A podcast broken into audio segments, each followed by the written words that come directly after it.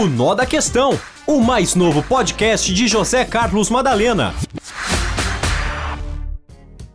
O nó da questão está no fato de que o presidente Luiz Inácio Lula da Silva acabou metendo mais uma vez o pé no balde, atolando o pé na lama ao fazer declarações eh, totalmente, eh, vamos dizer, desnecessárias nesse momento de tanta polarização, nesse momento em que o Brasil precisa nada mais nada menos do que um governo preocupado com as questões econômicas, preocupado com a questão social, preocupado com a saúde, preocupado com tantas e tantas coisas. Agora vem o presidente da República e acaba simplesmente falando de que quando ele estava preso, ele dizia que ele eh, tinha muita mágoa e que ele partiria para vingança contra o Sérgio Moro.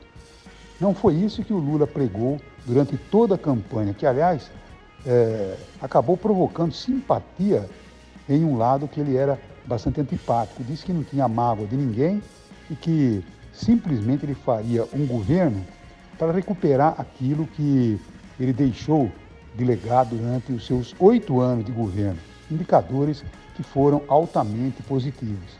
Então o Lula vem com essas declarações eh, estimulando exatamente situações que eh, deveriam eh, ser esquecidas. Tudo bem, a gente até entende que é, uma pessoa que possa ter ficado detida durante todo aquele período injustamente, mas não é agora o momento de revelar as suas mágoas e falar principalmente em vingança, porque a palavra vingança não cai bem na boca de um presidente da República.